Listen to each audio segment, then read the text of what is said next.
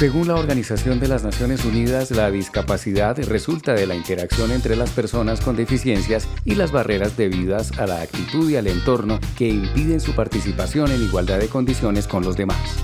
Es deber del Estado garantizar que esta población viva en un mundo incluyente con condiciones dignas y plenas.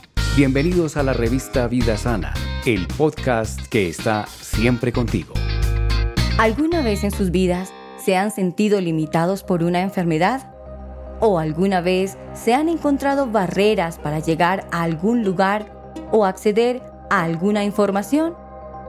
Si sus respuestas son afirmativas, es porque estas son limitaciones normales del ser humano. Pero, ¿qué pasa cuando estas condiciones se vuelven permanentes y son adquiridas para toda la vida?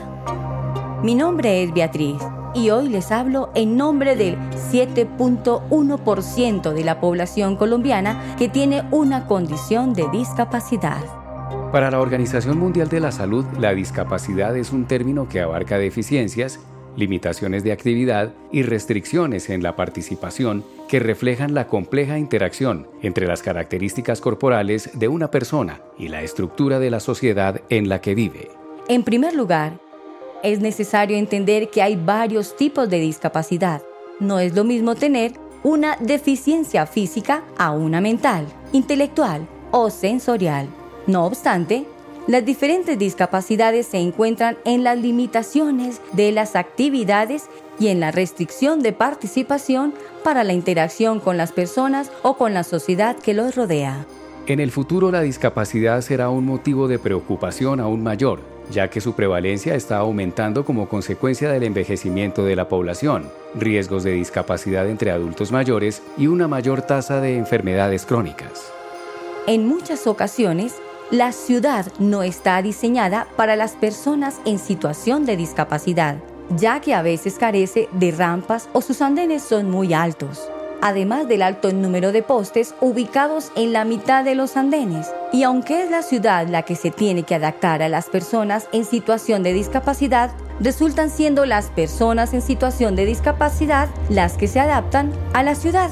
Este es el caso de Carlos, quien sufre una discapacidad de movilización y afirma que aunque desde niño aprendió a ser independiente, utilizar el sistema de transporte es una de las dificultades que encuentra para poder realizar sus actividades diarias fuera de su casa.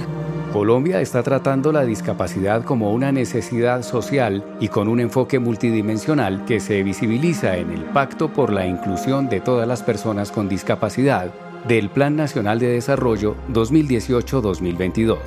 En el Plan Nacional de Desarrollo se han definido metas para el 2030 con el fin de asegurar el acceso de personas en condición de discapacidad a servicios y oportunidades de desarrollo.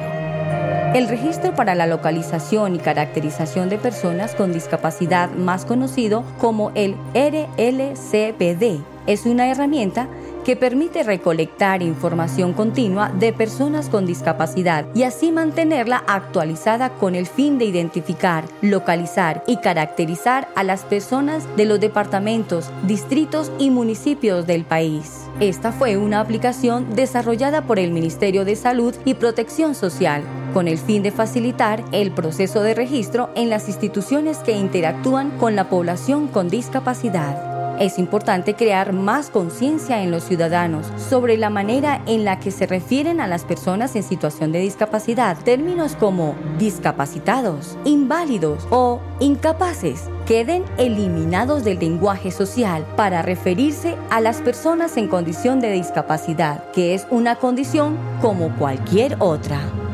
Colsubsidio ha trabajado en un proyecto de inclusión laboral y de servicio que permitirá a muchas personas en situación de discapacidad acceder a una droguería incluyente. Para conocerla los esperamos en la calle 60 número 1190, en la ciudad de Bogotá. Gracias por acompañarnos en este episodio de la revista Vida Sana. Los personajes y hechos presentados son imaginarios y cualquier parecido con la realidad es pura coincidencia.